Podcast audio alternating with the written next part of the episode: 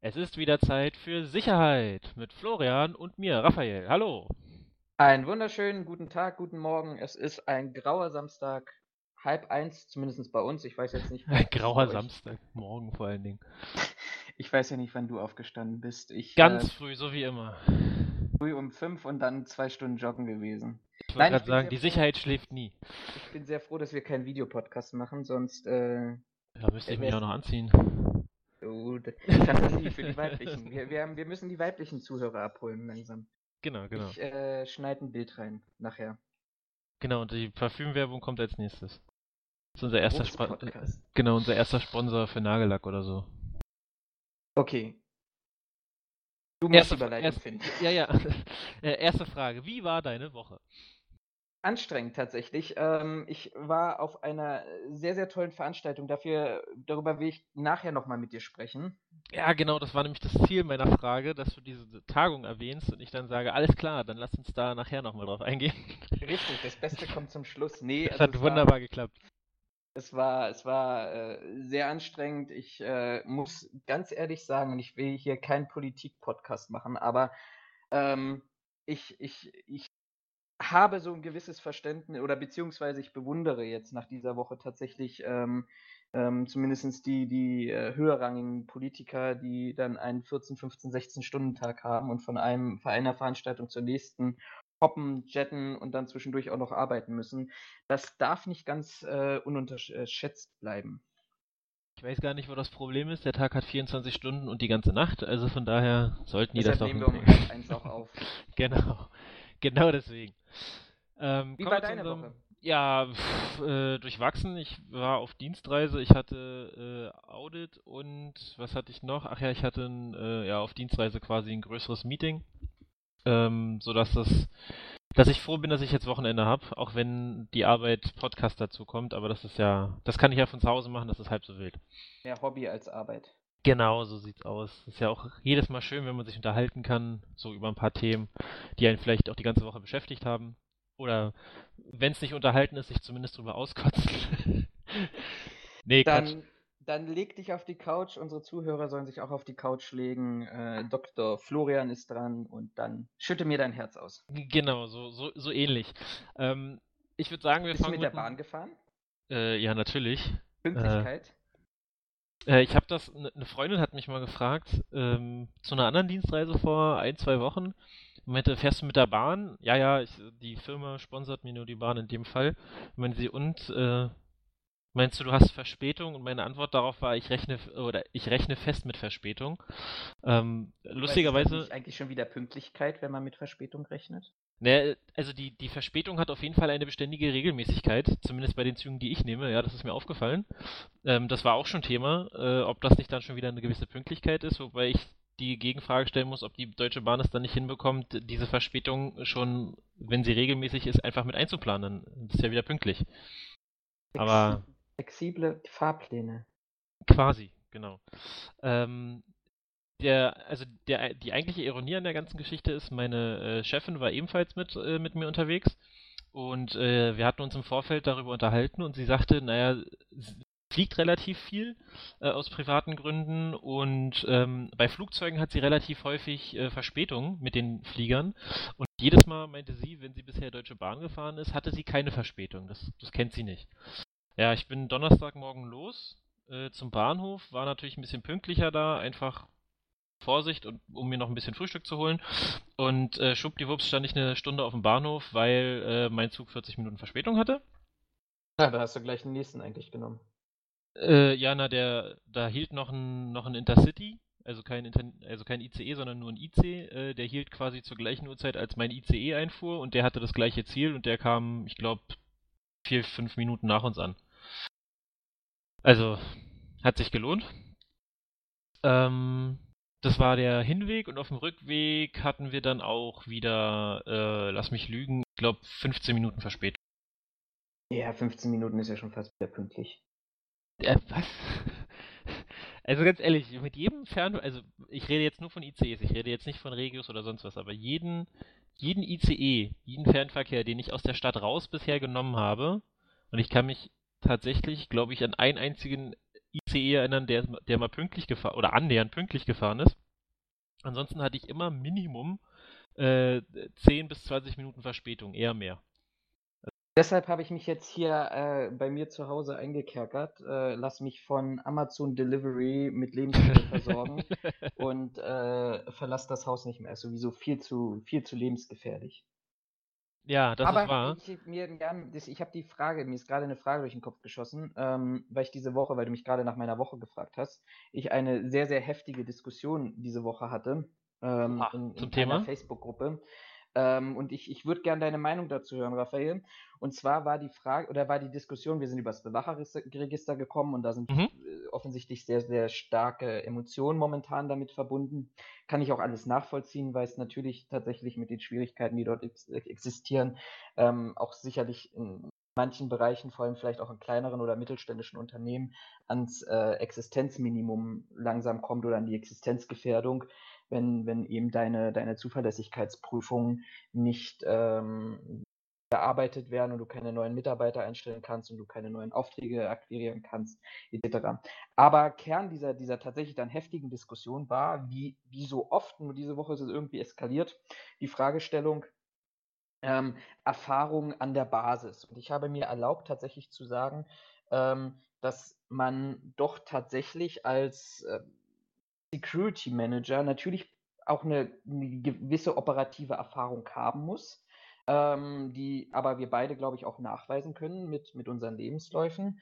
Mhm. Ähm, aber dass mir dann praktisch abgesprochen wurde, aktuell zu Themen zu diskutieren, weil ich ja aktuell ähm, in der Operative nicht tätig bin.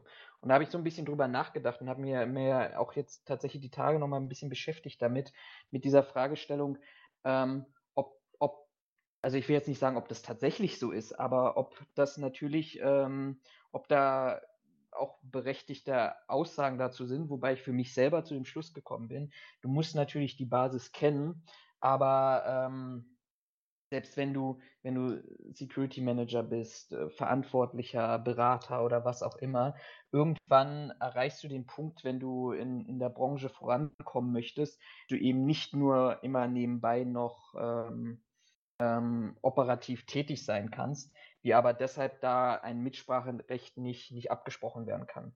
Oder siehst du das anders? Oder wie siehst du das eher? Offene Fragestellung. Naja, wenn es, also wenn es so wäre, dass wir nicht mehr mitreden dürfen, weil wir nicht mehr jeden Tag aktiv operativ arbeiten, würde das bedeuten, dass Politiker auch keine Politik machen dürften. Ja gut, das ist ein falsches Argument für, für manche Bereiche, weil das genau dieses Argument ist ähm, für die Politik nicht mehr am Volk und ähnlichem. Also Ja gut, Hm. das, ja, ja, es ist mir, ist mir schon ich klar, finde, aber ich, aber ich finde, wenn wir auf dieses Beispiel eingehen, dann, dann ähm, ja, ja, aber Also, ich, okay, nee, erzähl du weiter. ich, erzähl, äh, erzähl du. ich, also ich, ähm, als du jetzt gerade davon angefangen hast, habe ich tatsächlich drüber nachgedacht und also zugegebenermaßen, wir sitzen nicht mehr so, so, oder was heißt so tief, das ist ja auch falsch. Ähm, wir sind auf jeden Fall nicht mehr so nah an der Basis oder an dem, an dem aktiven operativen Geschäft wie früher, das ist richtig.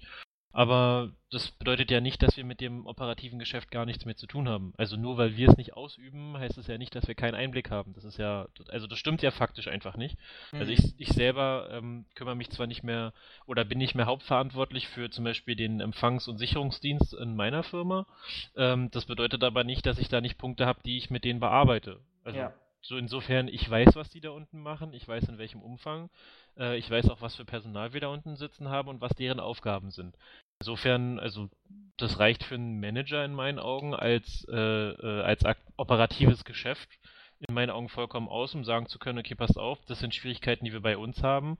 Ähm, jetzt sehe ich die Branche nicht unbedingt als die Branche, die sich am schnellsten entwickelt. Da gibt es mit Sicherheit Branchen, die wesentlich schneller fortschreiten Hast als du, wir. hast du meinen Post, hast du, hast du meine Diskussion gelesen? Ganz, ganz ehrliche Antwort?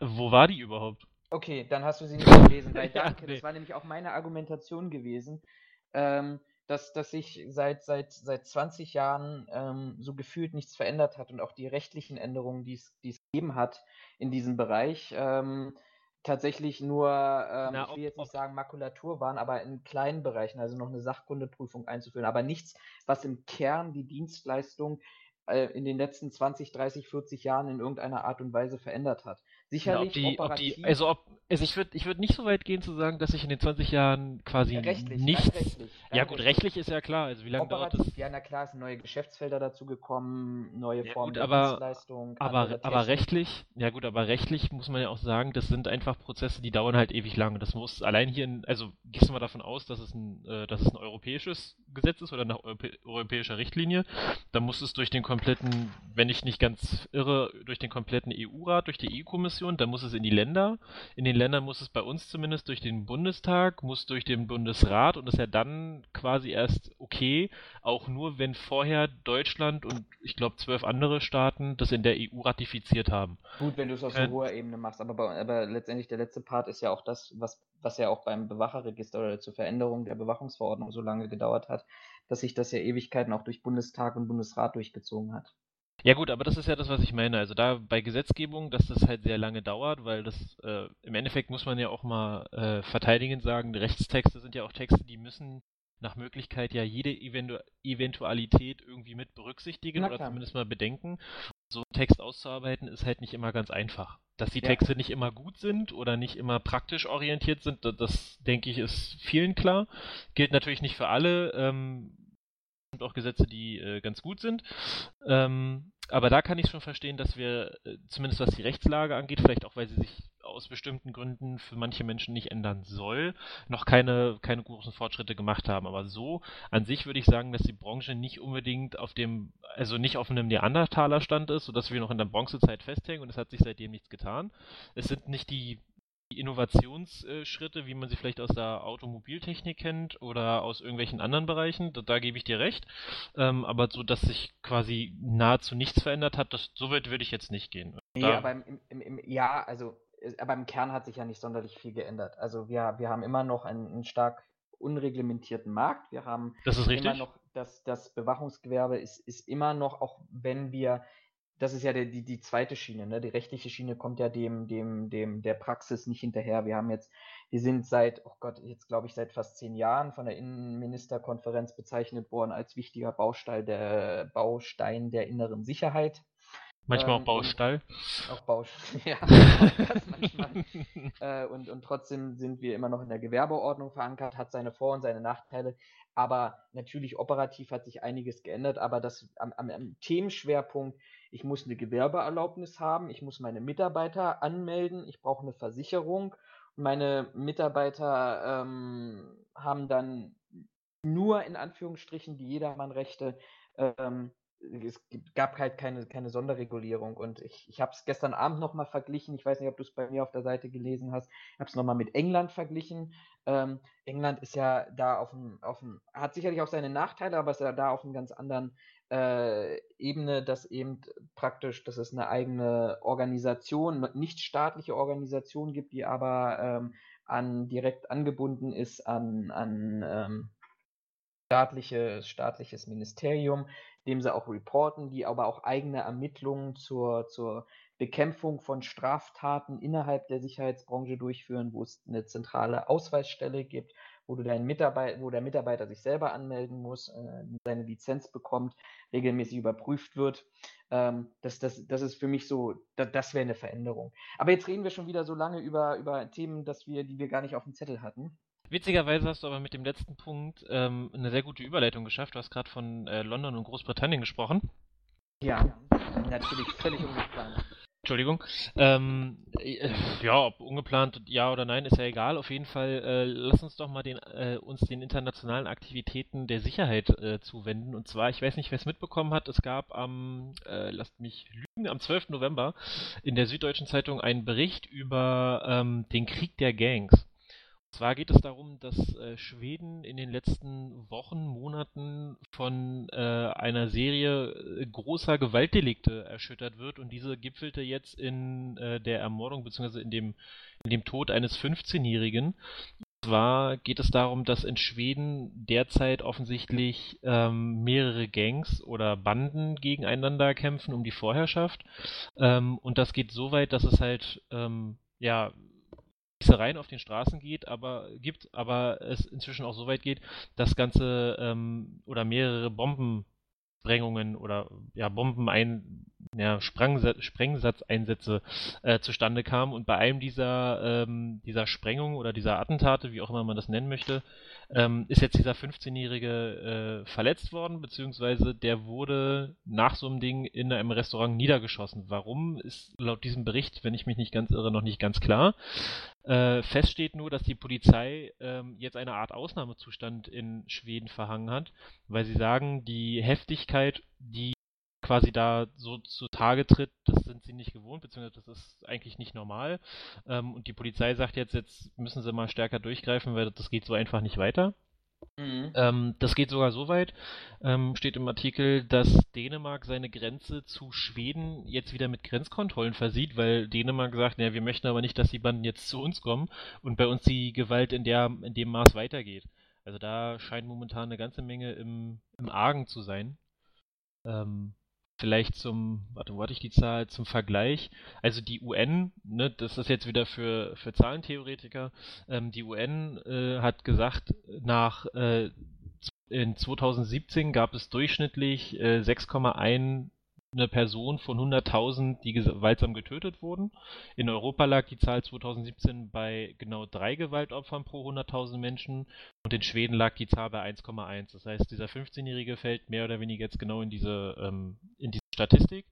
Ähm, weiß nicht, wie das bei euch ist, aber ich bin der Meinung, jeder Tote ist ein Toter zu viel. Gerade wegen solcher Sachen oder generell wegen allen Sachen. Insofern, ähm, die haben da aktuell ein ganz großes Bandenkriminalitätsproblem und werden dem nicht so richtig Herr. Und deswegen, ja, sind sie da jetzt in so eine Art Ausnahmezustand gelaufen, wo ich ehrlich sagen muss, das hätte ich jetzt von Schweden nicht unbedingt erwartet. Also. Da spielen, ja genau, das, du, du sagst es ja gerade, dass das spielen ja, also für mich zwei Faktoren eine Rolle. Auf der einen Seite der, der Faktor, dass du mit Schweden, ich äh, Köttbullar und Ikea verbindest und schöne äh, landschaftliche Gegenden und dann tatsächlich so eine Thematik hast, ähm, dass es da offensichtlich wirklich äh, Banden gibt. Gibt es dazu Hintergründe? Also hast du, hast du was dazu gelesen, was, was so die, die Motivation der, der äh, Bandenkriege darstellt? Nee, ich glaube nicht. Ich glaube, die Polizei war sich selber nicht ganz sicher. Ich versuche das gerade nochmal zu finden. Ich sehe nur gerade, die Aufklärungsrate in Schweden ist eigentlich relativ gut. Ähm, allerdings die äh, Aufklärung im Bandenmilieu von Morden liegt bei, äh, ah nee, außerhalb des Bandenmilieus liegt die Aufklärungsrate von Morden bei 9 von 10. Also außerhalb dieses, dieses ganzen Milieus und da drin wohl nicht ganz so gut. Ähm, ja klar, wie, also in, in Italien würde man sagen, vielleicht Omerta, also das, das Gesetz des Schweigens, das hast du ja in der Bandenkriminalität auch. Und ich sag mal, das ist der, der, der zweite Faktor, den, den, den ich da ein bisschen faszinierend finde. Ähm, wenn du von, also zumindest so geht's mir, wenn du von, von Bandenkriminalität und Gangs, dann hast du eher den, den amerikanischen ähm, ja, vor, vor Augen, also sei es eben tatsächliche Bandenkriege, Gangs, du in den USA hast, aber eben auch die großen Kriege, die du in, in Mexiko und Lateinamerika hast. Also das ist schon faszinierend, dass das das auch in Schweden so stattfindet, eigentlich ein skandinavisches Land, wobei Skandinavien ja immer irgendwie als, als Vorreiter genannt wird, diesmal offensichtlich ja negativ. Und der andere Fakt ist, äh, der mich auch wieder bestätigt, weil du ja auch immer hier so diese endlosen Diskussionen hast, also so bei uns, dass, dass wir in Deutschland doch relativ sicher leben, was solche Thematiken angeht. Und ähm, auch noch vielleicht nochmal der Appell zu sagen, okay, weil du, weil du auch von, von Bombenanschlägen und Explosionen gesprochen hast, das äh, kennen wir, ähm, wir, wir haben ja so eine gewisse Friedensblase in Anführungsstrichen jetzt die, die letzten Jahre gehabt und, und also auch auf dem europäischen Kontinent, wenn ich da an Zeiten der IAA denke oder ähnlichem, ähm, da, da war das ja vielleicht doch alltäglicher gewesen, dass man, dass man darüber gelesen hat. Aber alles in allem kann ja da nur die Botschaft sein, dass, dass es uns in Deutschland da echt verdammt gut geht, was diese Thematik angeht. Genau, also ich habe jetzt gerade hier in dem Artikel nochmal nachgelesen. Sie schreiben hier sogar, äh, einen Tag nach dieser eigentlichen Pressekonferenz, aus dem dieser Artikel entstanden ist, gab es quasi den nächsten Anschlag. Und ähm, quasi sechs Minuten nach diesem Anschlag, wobei ein Auto wohl äh, gesprengt wurde, es sind zwei 15-Jährige gezielt niedergeschossen worden und der eine davon ist halt verstorben. Das ist dieser 15-Jährige, von dem ich sprach. Ähm, und diese, äh, diese Bandenkriminalität, die gilt, geht wohl schon seit zwei Jahren, äh, herrscht die in Schweden und seit zwei Jahren wohl ordentlich an. Deswegen, oder nimmt zu. Äh, aus dem Grund hat die Polizei diese Bandenkriminalität jetzt zu einem landesweiten besonderen Ereignis erklärt und damit bedeutet das für die Polizei so eine Art Ausnahmezustand. Bedeutet, sie richten jetzt für sechs Monate eine Sondereinheit ein und diese Sondereinheit bekommt zusätzliche Beamte, zusätzliche Ressourcen und hat besondere Befugnisse, um in welcher Art und Weise auch mal vorzugehen. Das wird hier nicht näher erläutert. Ähm, sagen aber selber, dass es eine Methode ist, die sie relativ selten einsetzen. Ähm, ja, hier steht im Endeffekt nichts anderes, als dass die, dass Schweden offensichtlich ein einzigartiges Problem mit Bandenkriminalität hat. Also ich kenne die Kriminalitätsgeschichte von Schweden nicht, um das beurteilen zu können, ähm, aber es geht hier offensichtlich wirklich darum, ähm, Rivalen auszuschalten und das ganz normal mit, also ganz normal in Anführungszeichen mit Schusswaffe. Ähm, und dazu kommt dann wohl zum Zwecke der Erpressung und Einschüchterung in den letzten zwei Jahren zunehmend Sprengstoffanschläge, bei mhm. denen eigentlich in erster Linie nur äh, Sachschaden entsteht. Ähm, offensichtlich aber auch keiner damit ein Problem hat, wenn ähm, da Menschen getroffen werden. Also aber es ist kein neues Phänomen, so habe ich es gerade nämlich nochmal nachgeschaut. Genau, also das, das, das, genau, das scheint wohl seit, also seit mindestens zwei Jahren scheint es äh, auf, auf dem steigenden Ast zu sein, aber ich gehe mal davon aus, dass Schweden offensichtlich vorher schon dann ein Problem mit hat. Mhm. Also hätte ich jetzt nicht gedacht, muss ich ehrlich sagen. Ähm, ich war mir auch nicht in dieser Form präsent, muss man ja auch dazu sagen. Ne? Also, nee, genau, äh, wie du sagst, ne, mit Schweden verbindet man Ikea, Köttbullar und vielleicht, dass die ganz, teilweise ganz ausgeklügelte, äh, weiß nicht, Raumlösungen finden, aber nicht, dass äh, die ein Bandenproblem haben. Also, finde ich, finde ich schon stark. Also, was passiert, was passiert in unserem Problemkiez? Razzien, ne? Genau, tolle, tolle Überleitung. Äh, und zwar bin Musst ich. Musst du nicht immer so betonen. äh, äh, bin ich auf einen Artikel gestoßen, wo ich ehrlicherweise äh, ein bisschen drüber schmunzeln musste. Und zwar hat sich äh, eine, ich weiß nicht, oder ich weiß nicht, ob das so überregional ähm, Publicity findet, wie hier in Berlin. Und zwar die Berliner Polizei hat in den letzten, ich sag mal, Wochen, Monaten vermehrt ähm, Shisha-Bars äh, äh, ja, kontrolliert und zwar zusammen mit dem Finanzamt, mit dem äh, Gewerbeamt, mit dem, ich glaube, nee, es ist nicht das Amt mit dem Ordnungsamt, aber es ist nicht das Umweltamt, sondern noch eine andere Behörde und zwar unter verschiedenen Gesichtspunkten. Also zum einen Schwarzarbeit ganz klar, dann natürlich Steuerhinterziehung wegen den Tabaken, die da verkauft werden, ähm, dann aber auch wegen der ähm, quasi Belüftung äh, dieser Läden, weil wo geraucht wird, entsteht natürlich Kohlenstoffmonoxid, was irgendwann relativ giftig ist und bin der Meinung, in nahezu alle dieser Razzien fanden sie mindestens also, ne, so, so grob gesagt gilt jetzt nicht für jede, jede einzelne Ratze, dass alles da gefunden wurde, aber es wurden auf jeden Fall ähm, Personen gefunden, auf die Haftbefehle ausgestellt waren. Es wurde unversteuerter Tabak gefunden, es wurde Schwarzarbeit festgestellt. Ähm, und es wurde in mehreren Fällen eine zu hohe Kohlenstoffmonoxidkonzentration äh, in den Läden festgestellt mit einer zu geringen Belüftung, was auch dazu geführt hat, dass einige der Personen, die sich in dem Laden befanden, wohl auch angegeben haben, dass sie Kopfschmerzen, Schwindel und so weiter hatten, sodass mehrere von diesen Läden auch geschlossen wurden wurden. Auch immer das, schön, dass ich, erst, dass, dass ich erst gegenüber der Polizei angebe, dass ich äh, in der Shisha-Bar, in der ich mich aufhalte, dann ganz plötzlich über Kopfschmerzen, naja, ja, also ich weiß nicht, ne, ich weiß nicht genau, wie man an diese Information gekommen ist. Vielleicht hat auch der der äh, der Pressevertreter äh, nachgefragt. Ich weiß es nicht. Auf jeden Fall stand das in den so in den Berichten mit drin, die man sich äh, angelesen hat. Ich habe teilweise die äh, äh, Polizeimeldungen, die Polizeipressemeldungen äh, gelesen weil ich da immer so ein bisschen hinterher bin. Und hinter diesem, hinter diesem Hintergrund oder vor diesem Hintergrund hat sich jetzt eine Initiative ähm, ja, gebildet, die heißt Kein Generalverdacht. Und zwar ist diese Initiative dafür, dass ähm, oder kritisiert, dass die Polizei ähm, in ihrer einer Willküraktion gegen ähm, ja, gegen Shisha-Bars gerade in Neukölln vorgehen würde und man diese ohne Grund kontrollieren würde, äh, mit dem, mit dem Ziel quasi da quasi nach Kriminalität zu suchen, beziehungsweise diese Shisha-Bars äh, ja in ihrem Geschäft zu behindern, so ein bisschen. Ähm, und da war ich ehrlicherweise ja, ich musste darüber schmunzeln, weil so ziemlich jeden Bericht, den ich jetzt zu diesen Kontrollen mitbekommen habe, da war immer irgendwas im Argen und sich damit rauszuziehen von wegen, naja, aber ob ich jetzt ein bisschen Steuern hinterzogen habe oder nicht, ist ja nicht so wild. Doch, weil das ist halt der Grund, warum ich so viele Steuern zahlen muss. Auf der anderen Seite, ich kann mir nicht vorstellen, dass das, oder ich erkenne da keine Willkür, wenn bei mehreren solcher, ähm, solcher Kontrollen festgestellt wird, dass ähm, dass, dass es Verstöße gegen gesetzliche und auch gesundheitliche äh, Regelungen gibt, sodass teilweise diese Bars auch wirklich geschlossen werden. Ähm, in einem Fall weiß ich, da ist sogar die Feuerwehr angerückt, um, äh, um zu messen und daraufhin gab es dann mehr oder weniger einen kleineren Anfall von äh, mehreren Verwundeten. Ne? Also da gab es dann ein relativ großes Aufgebot von Rettungsdienstfahrzeugen, weil sie dann halt die ganzen Leute da aus der Shisha-Bar eskortiert haben, die alle eine ja, relativ leichte Rauchvergiftung schon hatten.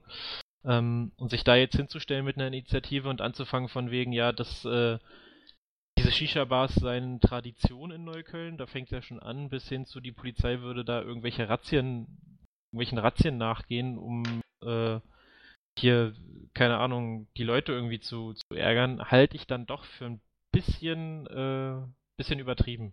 Also die Razzien sind ja, sind ja letztendlich eine, eine bundesdeutsche Reaktion auf diese ganze Thematik, Clanstrukturen und ähnlichen. Jetzt kann man natürlich darüber diskutieren, ähm, sind gehe ich da tatsächlich gegen Clanstrukturen vor, gegen, gegen Geldwäsche, Korruption, ähnliche Sachverhalte, die dort im, im Raum stehen. Also es ist ja nicht nur ähm, Neuköllner und ein Kreuzberger Thema, wobei, um das nochmal zu ergänzen, ähm, man ja bei der letzten Razzia gestern, nee, vorgestern, ähm, tatsächlich 100 Schuss scharfe Munition, Waffen, okay, und illegalen Tabak ähm, festgestellt hat in der, hier in der Flughafenstraße und Urbanstraße, also tiefstes Kreuzberg Neukölln ähm, in, in Berlin, aber letztendlich ja auch ähm, hat man das ja auch in den, vor allem auch in, in NRW, in den Ballungsräumen dort, in, in Unna, Dortmund, Düsseldorf gab es Razzien, immer wieder, um letztendlich ja praktisch diesen Strukturen immer wieder mal aufzumischen ne? und, und zu gucken, dass man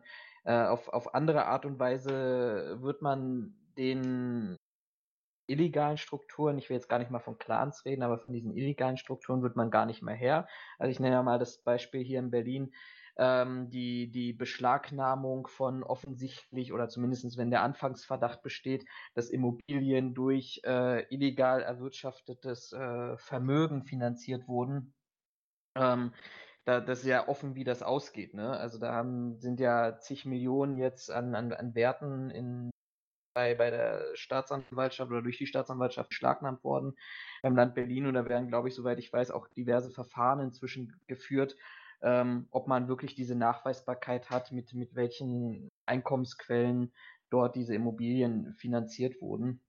Mhm. Aber ich gebe dir ganz recht, also du, du musst halt, das ist ja letztendlich, aber es sind halt wieder immer so, so punktuelle Situationen. Hier würde ich tatsächlich sagen, macht das, macht das tatsächlich Sinn und die Ergebnisse sprechen ja auch für sich. Haftbefehle, Waffenfunde, Munitionsfunde. Ja, das ist ja äh, das Interessante. Also die, ähm, Initiative hat einen ähm, ZDF-Film oder eine ZDF-Dokumentation äh, äh, kritisiert, nicht kriminalisiert, kritisiert. Und zwar ähm, war das ein ZDF-Film mit dem, mit dem Titel Wem gehört Neukölln, wo es, äh, das ist halt eine Dokumentation, diese diese Schwerpunkteinsätze der Berliner Polizei rund um die Drogen- und Kriminalität, äh, Clankriminalität in, in dem Bezirk Neukölln ähm, behandelt.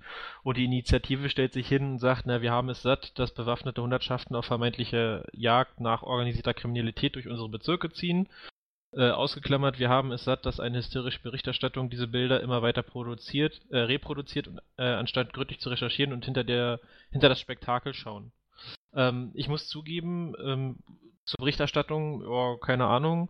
Ich lese in der Regel die Berichte der Berliner Polizei auf der Seite der Berliner Polizei. Und wenn ich da lese, dass es mehrere ähm, Verhaftungen gab aufgrund von Haftbefehl, dass es dass Lokale geschlossen wurden, weil äh, irgendwelche Konzentrationen zu hoch und vor allen Dingen auch in den Bereich Körperverletzungen gehen. Und ich lese, dass Tabak unversteuert verkauft wird und dann auch noch Schwarzarbeit irgendwie damit reinspielt, dann Entschuldigung, aber dann ist es in meinen Augen zumindest von Seiten der Polizei keine hysterische Berichterstattung mehr und dann äh, hat es auch nichts damit zu tun, dass hier irgendwas aufgebauscht wird, sondern es geht einfach mal darum, dass Polizei äh, quasi das Gesetz einhält, beziehungsweise Amtshilfe gibt, wenn das Gewerbeamt oder die, das, die, das Finanzamt kommt.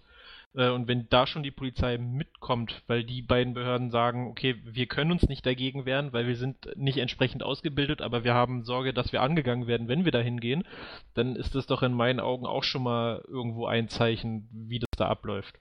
Ich glaube, du hast in Berlin momentan einen Clash of Culture so ein bisschen. Ähm, vor allem Neukölln-Kreuzberg stehen ja momentan in der Hochblüte der Gentrifizierung. Das ist ja, ja. so noch die letzten Ecken, wo du wirklich Altbau hast. Altbau äh, kannst du anders vermieten als, als, als Neubau.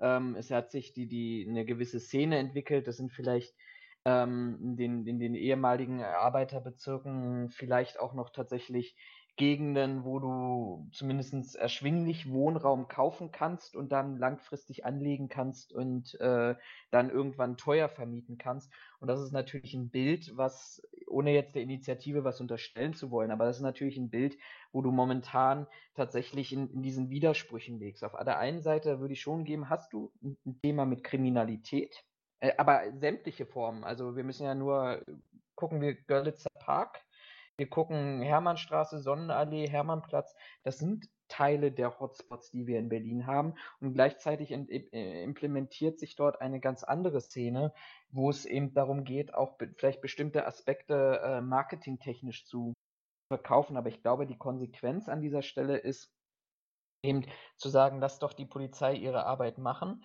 und die Ergebnisse zeigen aus meiner Sicht, und ich glaube, da sind wir uns sehr einig, ähm, dass, dass dort auch, auch Arbeit zu tun ist.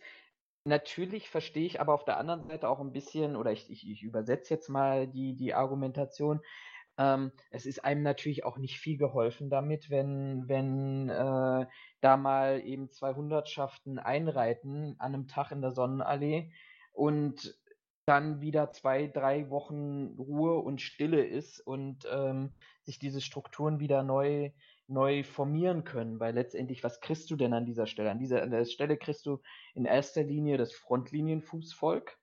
Den kannst du in den seltensten Fällen, denke ich mal, irgendeine Organisation, organisiertes Verhalten nachweisen, was also sich auch im Strafmaß ähm, am Ende des Tages widerspiegelt. Und du kannst, ähm, ähm, du, du greifst eben die tatsächlichen Strukturen nicht an. So, du, du bringst halt eine Szene in Bewegung. Und ich habe halt immer so dieses Problem, dass das, das war auch vor, vor, vor Jahren meine Argumentation, wenn es um Parteiverbote oder ähnliches gibt, je mehr ich eine Szene in Bewegung bringe und aber gleichzeitig nur an der Oberfläche irgendwie kratze, desto größer habe ich dann irgendwie das Problem, dass sie sich noch stärker in den Untergrund verzieht, wo ich tatsächlich dann ganz, ganz wenig äh, Ansätze habe, dort ja, Wissen zu generieren und, und dann die tatsächliche Ermittlungsarbeit durchführen kann. Ähm, also ich habe grundsätzlich kein, also ich habe ja gesagt, ich habe darüber geschmunzelt, als ich es gelesen habe, aus zwei Gründen. Zum einen, es ist ja vollkommen in Ordnung, dass wir da, ähm, dass es da eine Initiative gibt, die sagt, okay, bei allen Sachen, die passieren, wir müssen aber halt auch, dürfen auch nicht vergessen, ne, keine Willkür und so weiter. Also sie schreiben hier auch, die Kontrollen und äh, Razzien im Bezirk seien wahllos, unverhältnismäßig und brächten Gewalt. Ja gut, also ich glaube, also nach dem, was ich bisher davon weiß, und ich gebe zu, ich habe mich nicht äh, zu 100 Prozent und den ganzen Tag mit dem Thema beschäftigt, aber von dem, von dem, was ich sehe oder weiß, ähm, sehe ich da keine, ich da keine Wahllosigkeit bei der Polizei, weil wenn ich in drei äh, oder in, in drei Bereichen, in drei Ortsteilen in die Shisha-Bars gehe und ich stelle da solche Gefährdungen fest, ähm, dann ist das halt mein, mein Informations-Background und dann ist ja klar, dass ich aufgrund dieser Information davon ausgehen kann oder auch zum Teil davon ausgehen muss, dass es in anderen Läden nicht anders ist. So, und da sehe ich keine Wahllosigkeit, sondern das ist eine, in meinen Augen, eine vollkommen legitime Überprüfung, ob sich dieser, diese, ich sag mal, These auch bewahrheitet. Dass das jetzt so ein Großaufgebot ist, darüber kann man äh, spekulieren, streiten, diskutieren, woran das liegt. Das will ich aber gar nicht. Unverhältnismäßig sehe ich hier ehrlicherweise auch nicht. Ähm, auch wenn man vielleicht sagt, ja, die Leute setzen sich freiwillig in die Läden. Ja, das heißt aber nicht, dass sie Bock drauf haben, am Ende krank nach Hause zu gehen. Also da sehe ich dann schon den Staat äh, in der Verantwortung auch hinzugehen und zu sagen, okay, pass auf, also was hier läuft, das geht so nicht. Von daher finde ich das auch nicht unverhältnismäßig äh, und brächten Gewalt. Ja gut, also wenn ich zu irgendwem anders in den Laden gehe und sage, du pass auf, den Laden machen wir dicht, weil du hältst hier bestimmte Vorgaben nicht ein und der wird dann vielleicht ein bisschen ungehalten, weil da seine Existenz dran hängt, da wundert es mich nicht.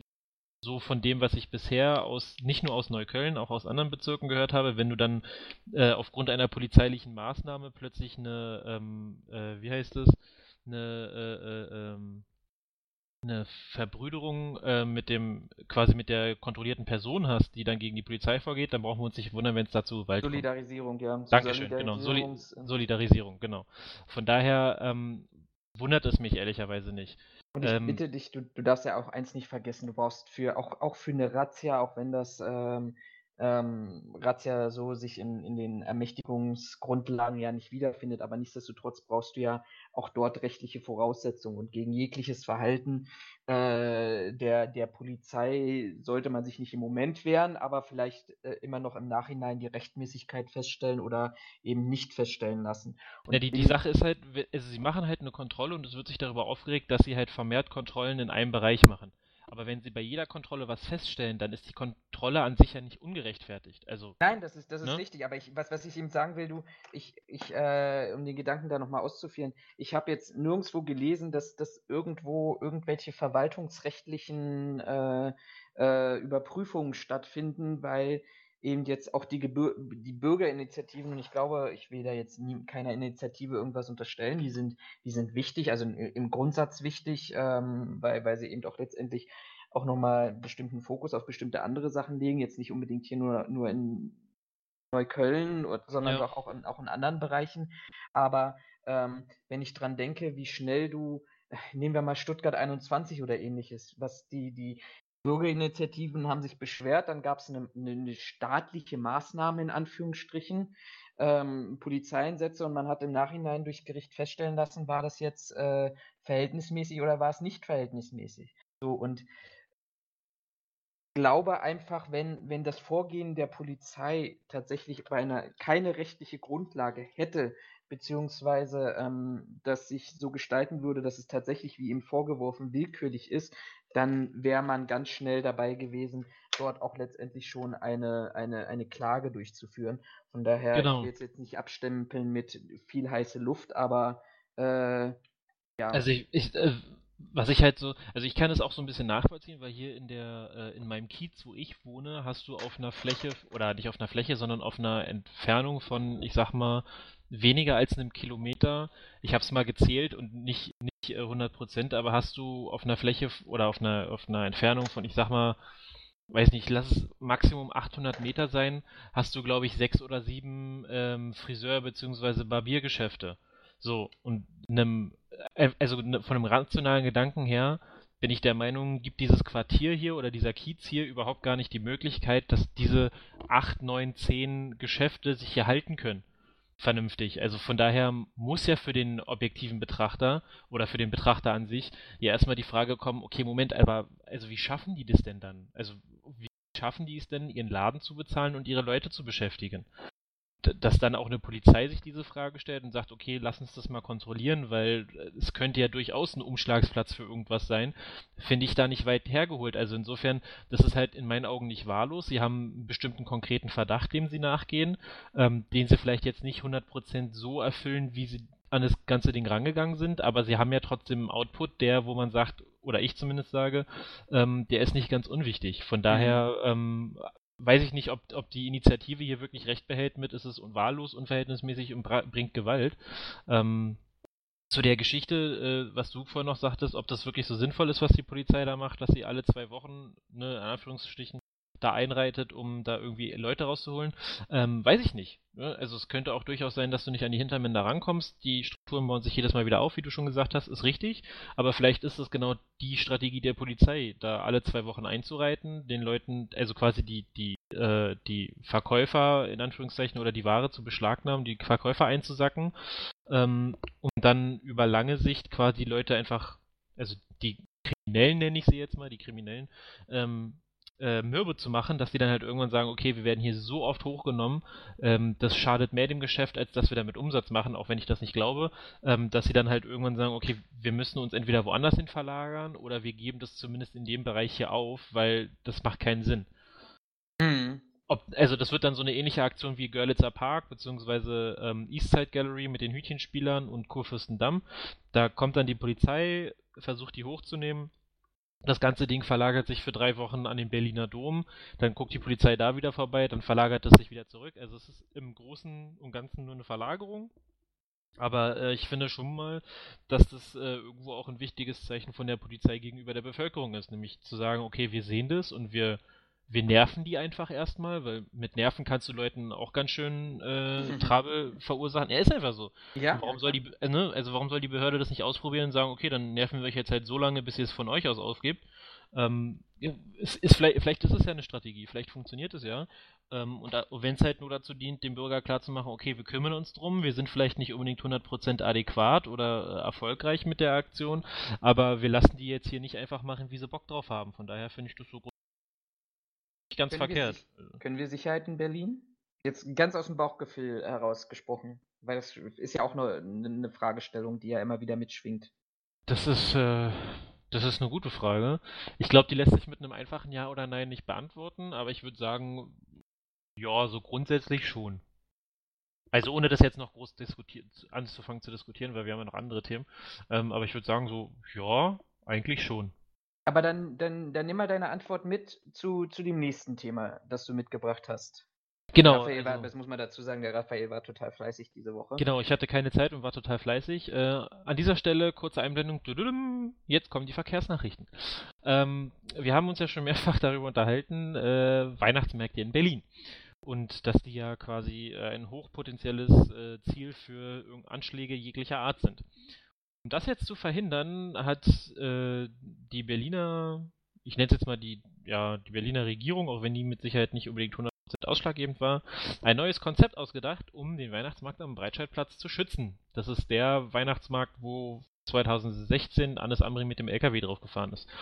Zwar äh, wird dieser Weihnachtsmarkt seit, ich glaube, ähm, letztes Wochenende oder Anfang dieser Woche, also seit dem 13. ungefähr aufgebaut. Und, äh, Quatsch, die Woche fing mit dem 11. an, Entschuldigung. Also seit dem 11., 13. irgendwie so aufgebaut und aus diesem Grund hat man sich jetzt dazu entschieden, ähm, die Straßen rund um diesen Weihnachtsmarkt zu sperren für den Verkehr. Das heißt, ähm, auf der einen Seite, auf der, ich sag mal, nördlichen Seite müsste es sein, verläuft die Budapester Straße vom Hauptbahnhof, äh, nicht vom Hauptbahnhof, vom Bahnhof Zoologischer Garten am Bikini vorbei Richtung, ähm, Richtung Eingang Zoo, äh, Zoo Berlin die ist vollständig gesperrt. Da ist noch so eine kleine ja, Y-Abzweigung quasi, äh, die Kantstraße, die läuft um das Waldorf Astoria rum. Die ist auch vollständig gesperrt und in südlicher, äh, südlich gelegen vom Breitscheidplatz ist äh, der Kurfürstendamm, dem vielleicht mehrere Leute was sagen. Und der ist zumindest auf der Fahrbahnseite gesperrt, wo der Breitscheidplatz liegt. Das heißt, ich kann auf der anderen Seite langfahren, auf der anderen Seite ist er aber gesperrt. Ähm, und das, diese Sperrung ist zum Schutz des äh, ja, Weihnachtsmarktes und der Aufbauarbeiten ähm, vorgenommen worden und äh, wird auch bestehen bleiben. Und jetzt halte man sich fest, bis zum 20. Januar 20, 20.000, äh, 20.000, ja, 2020. Das heißt, äh, ja, die City West, wie man so schön sagt, die ist jetzt erstmal bis Januar gesperrt. Wer darf da noch durch? Oder darf überhaupt noch irgendjemand durch?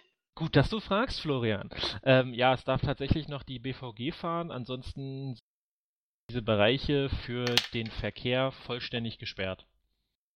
Das heißt, also man, ich Nee, du? Äh, also man, man, kann ja jetzt annehmen, für diejenigen, die, die damit bewandert sind, äh, 2016 hatten wir ja ähm, ja, na, den, den großen Anschlag da am Breitscheidplatz haben wir ja schon lang und breit drüber gesprochen. Ich glaube, das müssen wir gar nicht an dieser Stelle hier noch Nee, wollte ich auch nicht, wollte ich auch nicht. Ähm, aber man kann ja letztendlich davon ausgehen, dass diese, diese Straßenzüge, die ihr übrigens in den Links findet, äh, die, die wir unter das Video posten oder beziehungsweise in den Content auf den jeweiligen äh, Podcast-Medien, äh, die ja zur Verfügung stehen, dass diese Straßenzüge deshalb gesperrt sind, um eben letztendlich dort tatsächlich äh, LKWs, Anschläge mit Autos oder ähnlichem ähm, nicht durchzuführen. Oder würdest du mir jetzt widersprechen an diesem Punkt? Nee, nicht. Zumindest die These. Also offiziell habe ich jetzt nichts dazu gehört oder gelesen, aber zumindest die These, glaube ich, äh, kann man als recht glaubwürdig bezeichnen. Genau, also du kannst dich ja noch erinnern, wir hatten ja, wir hatten glaube ich schon mal drüber gesprochen, über dieses, ähm, dieses System, das die Berliner Polizei jetzt hat, um Fahrzeuge aufzuhalten. Ja. Ne, diese, diese Ballons, die man mit Wasser füllt. Ähm, und ich weiß nicht, ob du dich noch daran erinnern kannst, der Polizist, der ähm, dieses System vorstellen durfte, der hat ja auch gesagt, das System ist absichtlich nicht deswegen darauf ausgelegt, dass 40 Tonner da nicht reinfahren können, weil die bisherigen Erkenntnisse aus verschiedenen Anschlägen gezeigt haben, dass das, äh, dass das Mittel der Wahl ein Fahrzeug unter 7,5 Tonnen ist. Richtig. Wir haben, glaube ich, auch schon mal hier drüber gesprochen. Genau, kann, kann gut sein. Also insofern ist es, mag, also vor, die, vor diesem Hintergrund mag die Sperrung vielleicht Sinn machen, damit halt nicht so viele Fahrzeuge unter 7,5 Tonnen da langfahren.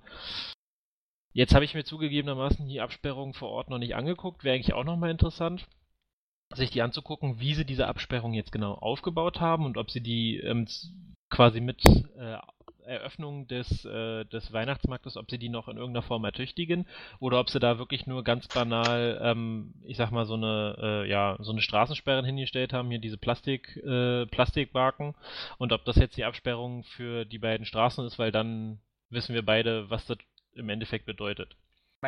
Und ich glaube, das ist auch irrelevant. Deshalb war ja meine Frage schon so provokant in die Richtung, wer da durch darf immer wenn ich jemanden durchlasse. Natürlich habe ich eine Thematik, wo ich sage, okay, ich habe hier ähm, äh, muss Rettungsfahrzeugen Zufahrt gewährleisten. Mhm, klar. Aber ich habe natürlich auch immer die Gefahr überall dort, wo ich eben im Perimeterschutz eine Möglichkeit biete, ähm, Fahrzeugen durchzulassen und eben nicht, sag mal, wenn, wenn ich wenn ich gute Organisationsstrukturen habe. Also es passiert auf diesem, auf dem Weihnachtsmarkt etwas, dafür muss Rettungswagen, Feuerwehr, Polizei oder ähnliches kommen ähm, und ich dort wirkliche gute Kommunikationsstrukturen habe, dass das sich auch ich informiere die Polizei, äh, ich brauche, ich informiere den Rettungswagen über, über die Leitstelle der Feuerwehr, gleichzeitig informiere ich den Veranstalter. Wir wissen, Rettungswagen, äh, gute, äh, ist ein Thema, es gab eine neue Statistik irgendwie, jeder, jeder Rettungswagen, jeder zweite Rettungswagen kommt fünf Minuten spät. Darüber haben wir auch schon mal gesprochen gehabt. Ja, kann er, doch in, kann er doch in Berlin gar nicht, wenn wir bei uns nur drinstehen haben, dass sie bedarfsgerecht erscheinen müssen.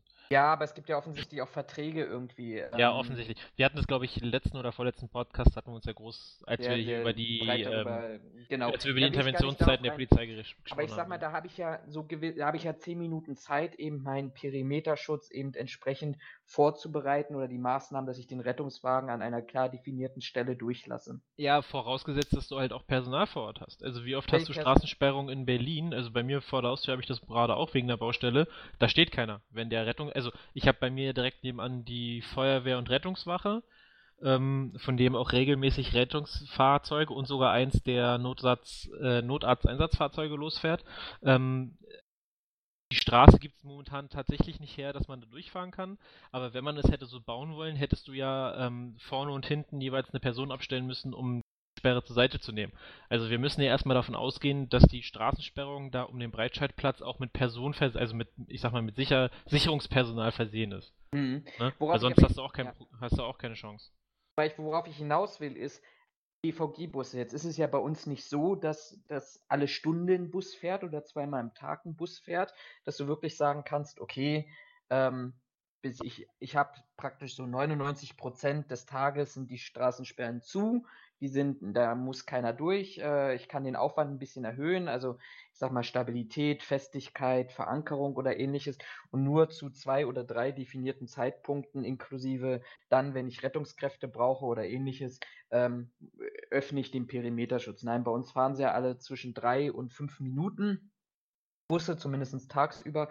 Und wenn ich da tatsächlich ähm, auch noch mehrere Buslinien habe, wie ich es eben in diesem Bereich habe, äh, dann kannst du davon ausgehen, dass die, die, äh, die, die Absperrmaßnahmen, die dort getroffen sind, um unsere These mal weiter zu verfolgen, um eben äh, den sag mal, normalen Verkehr, Lieferverkehr, Lkw-Verkehr, Autoverkehr dort abzuhalten, dass, ähm, dass offen sind wie, wie ein Schweizer Käse, um es jetzt mal ganz provokant zu formulieren. Weißt du, was Und, wir, ähm, was wir an dieser Stelle mal machen sollten? Ähm, was machen wir? Wir machen den nächsten Podcast vom Breitscheidplatz aus. Nee, ach, nee, nee, das, das ist zu windig und zu kalt und auch doof. Ähm, aber ich bin dafür, wir sollten uns, ob nun um den Weihnachtsmarkt zu begehen oder einfach nur so, wir sollten uns wirklich mal vor Ort treffen und sollten uns mal die Absperrung der Straßen angucken, damit wir nicht nur spekulieren, sondern auch wirklich was über die Absperrung sagen können. Ähm, weil das finde ich jetzt nochmal interessant gerade schon angedeutet habe, klar, die, BVG muss da durchfahren können. Das heißt, du hast auf jeden Fall eine Schwachstelle. Das hast du halt immer, wenn du Rettungskräfte oder öffentlichen Nahverkehr irgendwo durchlassen musst. Keine Frage. Das ist nun mal einfach ja, die Krux an der ganzen Sache. Aber mich würde jetzt wirklich mal interessieren, wie die das da aufgebaut haben. Und jetzt nicht nur, ja, das werden die wahrscheinlich, sondern nee, so haben sie es halt aufgebaut. Eigentlich sollten wir im Verlauf des Weihnachtsmarktes ähm, ein, zwei Mal dahin fahren und uns angucken, ob sie die Sicherheit dann auch verstärkt haben oder ähm, wie das momentan aussieht. Hm. Bin, ich, bin ich absolut dafür. Können, soll, sollten wir machen? Da sollten wir uns mal nachher einen Termin machen. Schaffen wir, genau, vielleicht schaffen wir es sogar auch äh, zumindest kurz vom Breitscheidplatz irgendwie live zu gehen. Da gibt es ja auch diverse technische Möglichkeiten. Das schaue ich mir mal an, das überlege ich mir mal, wie wir das. Oder zumindest aufzuzeichnen, wenn wir da sind. Genau. Ähm, aber was ich letztendlich sagen will, wir, wir sind ja wieder an dieser Thematik, äh, entweder ganz oder gar nicht. Offensichtlich hat man in der Schutzbedarfsfeststellung für den Breitscheidplatz festgestellt, hier muss was gemacht werden. Was mich einfach an dieser ganzen Thematik stört, dass es eben nicht bis zu Ende durch, durchdacht wird. Wer sagt denn, wer sagt mir denn nicht, dass, dass es jemand und die, diese, diese Wegstrecken sind ja nicht kurz, also dass er, der Bus kurz mal durchfahren muss, sondern es sind ja ähm, mehrere hundert Meter, die dort ähm, äh, der, der, der Bus durchfährt. Wer sagt mir denn nicht, wenn ich, wenn ich so ein hohes Risiko für den Breitscheidplatz erkenne, dass ähm, jemand, ich glaube, das ist nicht, nicht großartig gesponnen, so ein Bus kapert, so ein, so ein, so ein äh, den Busfahrer überwältigt und den Bus dann selber auf den Weihnachtsmarkt reinbrettert. Oder eine eine Explosion im Bus beifügen, weil der gerade am Weihnachtsmarkt langfährt. Das ist das einfach, wo ich wirklich äh, Plack auf den Zehen bekomme, wie, so, wie es so schön heißt, ähm, weil, weil das einfach, einfach nicht bis, bis zu Ende gedacht ist. Und das, das stört mich einfach, aber ich glaube, darüber haben wir schon ganz, ganz oft diskutiert und waren eigentlich auch einer Meinung gewesen. Genau, also wenn wir von der, von der, ich habe es jetzt gerade mal per Google Maps ausgemessen, wenn wir vom, ähm, von der Budapester Straße, also der nördlich verlaufenden Straße zum Weihnachtsmarkt reden, reden wir hier über eine Sperrung von 600 Metern. Die Straße hat quasi in dem Bereich, wo sie gesperrt wird, knapp 600 Meter. Den Kudamm müsste ich jetzt glatt nochmal vermessen. Das dauert eine Sekunde. Ähm, aber ich würde das Thema, also ich würde das Thema ungern jetzt noch großartig weiter diskutieren wollen, nicht mit dem Hintergrund, dass, also dass uns die Zeit fehlt und wir noch ein anderes Thema haben, sondern eher, dass wir uns dann nochmal groß drüber auslassen können, wenn ähm, wir genau wissen, was jetzt der Fall ist. Ne? Genau, lass uns, lass uns eine Sonderfolge machen. Wir besprechen den Termin und dann machen wir, auch wenn es vielleicht nur 10 Minuten ist, irgendwie machen wir mal eine Sonderfolge zur, zur Sicherheit am Breitscheidplatz. Okay, Kuhfürstendamm ist ungefähr genau die gleiche Länge. Also zweimal 600 Meter plus das kleine Stück Kantstraße, das noch dazu kommt. Also Hast, hast trotzdem immer noch, wenn du wirklich nur eine Plastikbarke da stehen hast, hast du trotzdem noch genug Platz, um ordentlich Gas zu geben, da du jetzt nicht mehr, mehr durch Autos behindert wirst. Halte ich für äh, zweifelhaft diese Maßnahme, aber wir gucken uns das an, wir ähm, berichten euch, wie es vor Ort aussieht und dann können wir uns gerne nochmal darüber unterhalten in einem anderen Podcast, würde ich sagen. Perfekt. Lass uns so tun. Aber ähm, Veranstaltung ist auch ein gutes Stichwort. Ähm, ich war auf einer wirklich sehr, sehr tollen, spannenden Fachtagung diese Woche gewesen. Ich habe es ja vorhin schon angedeutet. Ähm, und zwar vom Internationalen Bildungs- und Trainingszentrum für Veranstaltungssicherheit. Die Leiterin oder Geschäftsführerin von der, der IBIT GmbH in der Kurzform, die Sabine Funk, dürfte ja dem einen oder anderen bekannt sein. Auch du müsstest sie schon mal gesehen haben, weil wir waren ja zusammen auf dem HWR-Forum äh, worauf wir uns immer wieder auch beziehen, ähm, wenn, wenn wir über hier die, die Lkw-Sperren in Berlin berichten, wo es diese, diese Wassersäcke oder diese Säcke, die dann vor Ort mit Wasser gefüllt werden können. Sabine ähm, Funke, ich muss zugeben, ich habe so ein schlechtes Namensgedächtnis, dass ich mit dem Namen grundsätzlich erstmal nichts anfangen kann. Wenn ich ein Bild sehe, könnte das eher funktionieren, aber. Dann google mal parallel und, und ich, äh, ich erzähle mal so ein bisschen. Ähm, ich bin eingeladen worden zu einer Diskussionsrunde. Das, die hat am, am Mittwoch stattgefunden, auf eine, so eine Podiumsdiskussionsrunde ähm, mit wirklich ganz, ganz spannenden vier anderen Menschen, die daran beteiligt waren, nämlich mit der Nadja Mau, die die ähm, äh, hier den Karneval der Kulturen in Berlin ausrichtet, also auch, auch eine absolute Expertin für das Thema öffentliche Veranstaltungen oder Veranstaltungen auf öffentlichem Grund. Ähm, den Markus Wiersch, Karlsruhe Marketing und Event GmbH, auch letztendlich jemand, der, der äh, Großveranstaltungen plant und koordiniert und die Produktionsleitung. Dann übernimmt ähm, den Christoph Buschow, ähm, der, der tatsächlich äh, die, die technische Umsetzung bei Innen- und Auslandsveranstaltungen übernimmt und ähm, jemand, der, der mich sehr, sehr beeindruckt hat, auch mit seinen, seiner, seinen Ideen, seinen Visionen, dem Adrian Zemp, der ist bei der Stadtpolizei Zürich, ist dort okay. äh, seit 2013 ähm, Crowdmanager oder Leiter der Fachstelle Crowdmanagement. Die Stadt Zürich hat nach den Ereignissen in Duisburg ähm, eine, eine Stelle, eine Fachstelle eingerichtet, die sich tatsächlich ähm, dafür verantwortlich hält, die Prüfung von Sicherheitskonzepten durchzuführen bei, bei Großveranstaltungen, wo es darum geht, ähm, auch, auch die Sicherheit herzustellen, Entfluchtungsbereiche zu ermöglichen und, und einfach die Bewertung da durchzuführen, weil auch Zürich hat mehrere große Veranstaltungen pro, pro Jahr. Ähm, und das war, das ist eine ganz, ganz spannende Persönlichkeit alle vier, ohne ihnen jetzt etwas Unrecht zu tun zu wollen, eher aus dem Bereich, ich sag mal, Veranst also klassisch Veranstaltungsbereich, äh, polizeiliche Sicherheit und, und Safety, um das mal zu clustern. War und, im Olympiastadion, ne? Die war im Olympiastadion in, in, in der Ehrenloge, glaube ich, gewesen. Ähm, also auch eine total spannende und geschichtsrechtliche ähm, ähm, Location und vor allem auch mit knapp äh, 75.000 Plätzen, glaube ich, dieses Olympiastadion hat.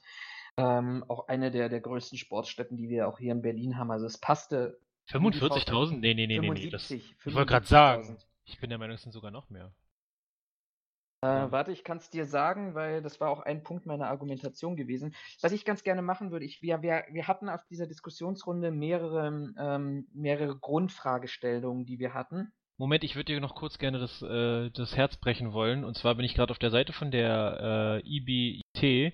Ja. Ähm, und hier werden die Sprechenden dieser Tagung aufgeführt. Ja, und ich bin da nicht aufgeführt, ich weiß. Ja, also der, der aktuelle Stand aber, ist auf 25.10. Aber, aber, aber, aber, im Programmheft, äh, was viel wichtiger ist, weil es äh, mir physisch vorliegt, bin ich sogar mit Foto und Beschreibung vertreten. Olympiastadion, kann ich dir sagen, 74.475 Plätze. Wer, oder was ist deine Quelle? Äh, was, was war das denn? Ich weiß es nicht. Ich habe es vor ein paar Wochen gesucht, um mich vorzubereiten, aber letztendlich äh, Olympiastadion, weiß ich nicht. Was sagen denn deine Zahlen?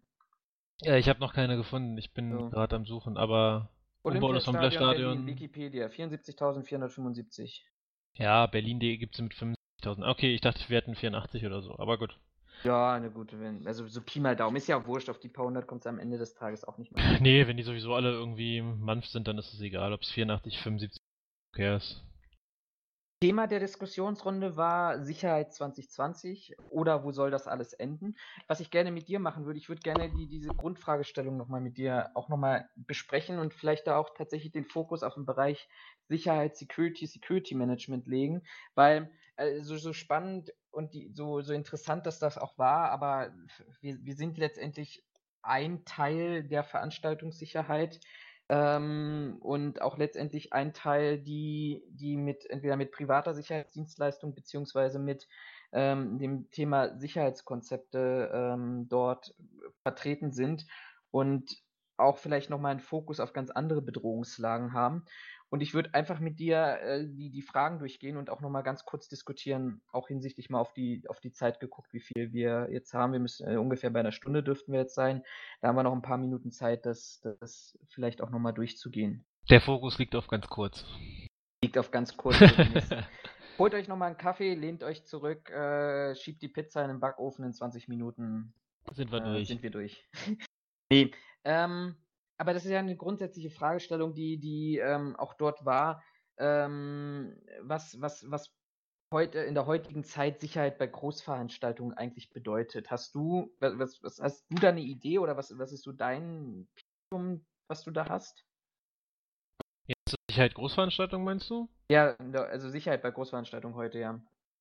Ähm, ich würde schon sagen, dass es zunehmend schwieriger wird mit der Sicherheit. Äh, aus vielen verschiedenen äh, Gründen. Ich habe das äh, bei mir gerade erst wieder diskutiert, äh, jetzt am Freitag äh, Drohnenüberwachung von Industriestandorten zum Beispiel.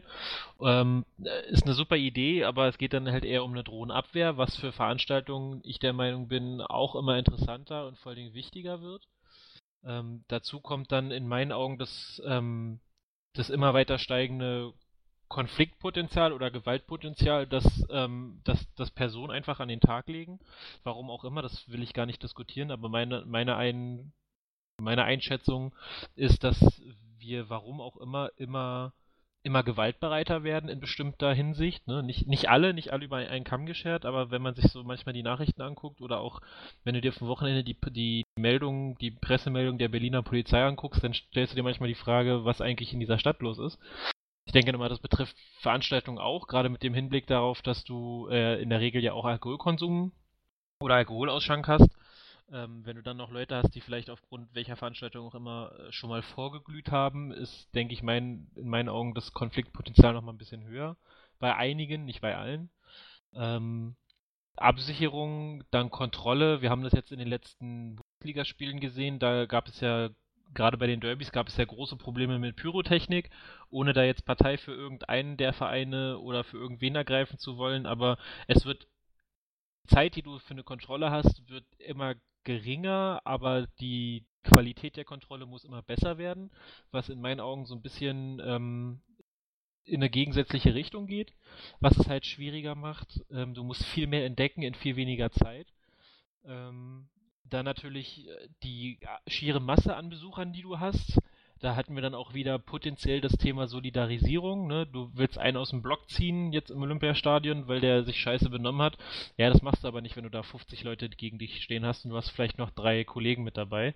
Ähm, das kann zusätzlich ein Problem werden. Dann halt diese ganze Terror, Gefahr, Angst, Potenzial, ähm, wo eigentlich ehrlicherweise keiner so richtig eine Idee hat, wie man sich davor schützen muss. Ich habe, ich weiß gar nicht, ob das irgendwo öffentlich war oder ob das, äh, ob wir das auf, nee, ich glaube, ich hatte es bei mir auf Arbeit, da, da hatten wir auch so ein, so ein Thema, weil das bei uns so ein bisschen ähm, fokussiert wurde oder so ein bisschen, bisschen erzwungen wurde, wo dann auch irgendwann die Aussage kam, naja, aber äh, gegen Terror können wir uns nicht schützen.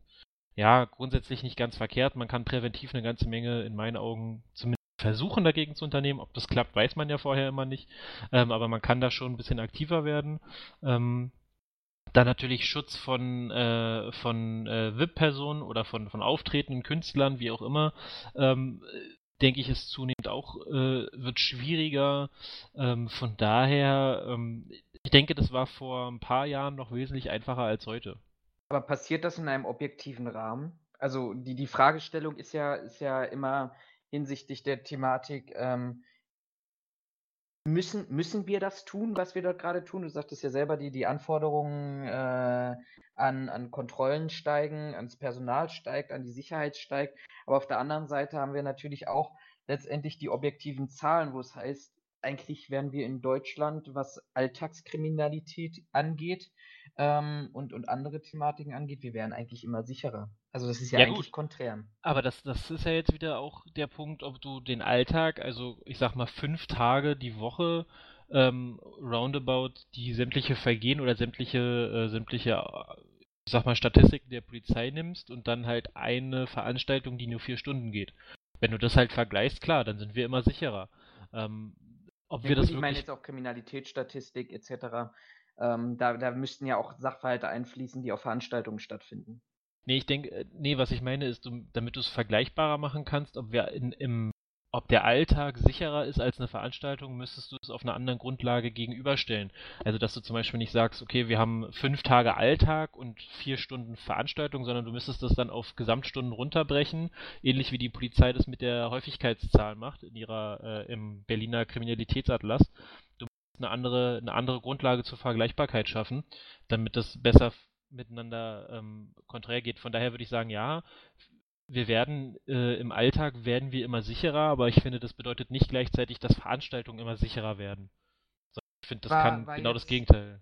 War jetzt Ende Oktober in, in, in der Mercedes-Benz Arena hier in Berlin zu einer Veranstaltung, mal seit, ich will jetzt nicht sagen seit langem wieder, aber das, was, was dort jetzt an Sicherheitsmaßnahmen aufgefahr, aufgeführ, äh, aufgefahren wird, so nicht ja. aufgefahren wird, an, an, an Heilmann-Toren, an Bodychecks, an Nachschauen, an Taschenkontrollen, an Taschenbeschränkungen, ähm, ist jetzt die, die, diese Veranstaltung der Mercedes-Benz Arena stärker gefährdet als vor vielleicht zehn Jahren, wo, wo wir das alles Willst du- nicht hatten. Willst du vielleicht kurz verraten, was für eine Veranstaltung das war? Es war ein Konzert. Also es war jetzt kein, kein Sportereignis, es war, war ein Konzert. Also letztendlich ähm, hast du ja auch überall anders. Selbst wenn du, wenn du guckst, dass du hast bei, ich sag mal, wenn wir jetzt mal bei künstlerischen Veranstaltungen sind, die in einem größeren Rahmen stattfinden, ist das ja heutzutage ein Standardprozedere, wo es, wo es darum geht. Ähm, find, also die Mercedes-Benz Arena finde ich gerade mit den mit den äh, Heimattoren finde ich übertreiben da auch irgendwie so ein bisschen, weil ich kann kann mich zumindest, ich meine, ich war jetzt auch lange nicht mehr auf irgendwelchen Veranstaltungen in Konzerthäusern oder oder Veranstaltungshallen, aber ich bin der Meinung, wir haben das in Berlin sonst in keiner Veranstaltungshalle oder keiner Veranstaltungsfläche, dass du äh, da so eine Detektoren stehen hast. Also du hast es jetzt auch wieder, aber das ist letztendlich die gleiche, gleiche Gegend, der gleiche Platz, jetzt in der Verti Music Hall. Die ist ein Ja, die ist paar- ja gleich gegenüber. Die ist gleich da gegenüber, da hast du gleich die, die gleichen, du hast, ich weiß, ich werde ich, ich pauschalisiere jetzt mal, da hast du vielleicht ein, ein Viertel der, der Sitzplätze ähm, gegenüber der, der Mercedes-Benz Arena, aber da hast du die gleichen Sicherheitsmaßnahmen und ich stand halt davor und dachte mir, also wozu? Also Ja. wo, wozu, wozu machen wir das? Und vor allem, wir machen das ja jetzt mit auf, auf Basis eigentlich keiner objektiven Lage. Ähm, und wir machen das jetzt auf Basis der Thematik, dass in Deutschland ähm, das so, so, ein, so ein Ereignis, so ein, so ein Anschlag auf eine Veranstaltung äh, oder Stadion in, in dieser Form, im Innenraum zumindest, noch nicht passiert ist. Also das ist ja auch eine Frage, wohin, wohin eskaliert das auch irgendwann? Wenn wir jetzt tatsächlich, ich, ich klopfe mir mal auf den Kopf und klopfe damit auf Holz, äh, toi, toi, toi, dass das nie, nie passiert. Aber ähm, wir haben jetzt in, in Friedenszeiten, in Anführungsstrichen, haben wir diese Maßnahmen. Was machen wir denn, wenn es tatsächlich mal einen Anschlag auf so eine große, große Veranstaltungsstätte gibt? Ähm, wohin eskaliert das? Ja. Äh, es ist übrigens ganz richtig, wenn ich es nicht ganz falsch sehe, müsste das ähm, die Verti weniger als ein Viertel haben. Die schaffen Maximum knapp 4400 Personen. Mercedes-Benz schafft Maximum 17.000. Genau, ja gut. Also jetzt das ist jetzt Zahlenklauberei, aber letztendlich. Nee, nee, klar, äh, aber Das nur, dass man mal so, ein Über, so, so eine Übersicht hat, wie groß, also was wie groß ist. Deswegen nochmal die Zahlen. Also es war Mhm. jetzt weniger, um quasi zu sagen, nee, du hast aber Unrecht. Nee, Äh, nee, aber, aber letztendlich ist das, ist das ja genau diese Frage. Also, wo, wo, wo endet das irgendwann? Aber, witziger, jetzt weißt du wahrscheinlich auch warum. Weil der, laut Impressum zumindest, ähm, ist die Verti Music Hall auch ähm, Eigentum des Anschutz Entertainment Group Mhm. Development GmbH. Dreimal darfst du raten, wem die Mercedes-Benz Arena gehört. Ja, der, der ganze Platz davor ist ja letztendlich Genau, anscheinend- also Diesmal von daher- Apfel und ein Ei äh, nach der Wende gekauft haben und das jetzt für schweineteures Geld. Aber gut, anderes Thema. Ähm, nee, aber das ist ja die Frage, wo, wo, wohin eskaliert das irgendwann mal? Also, äh, wo ist das Ende erreicht?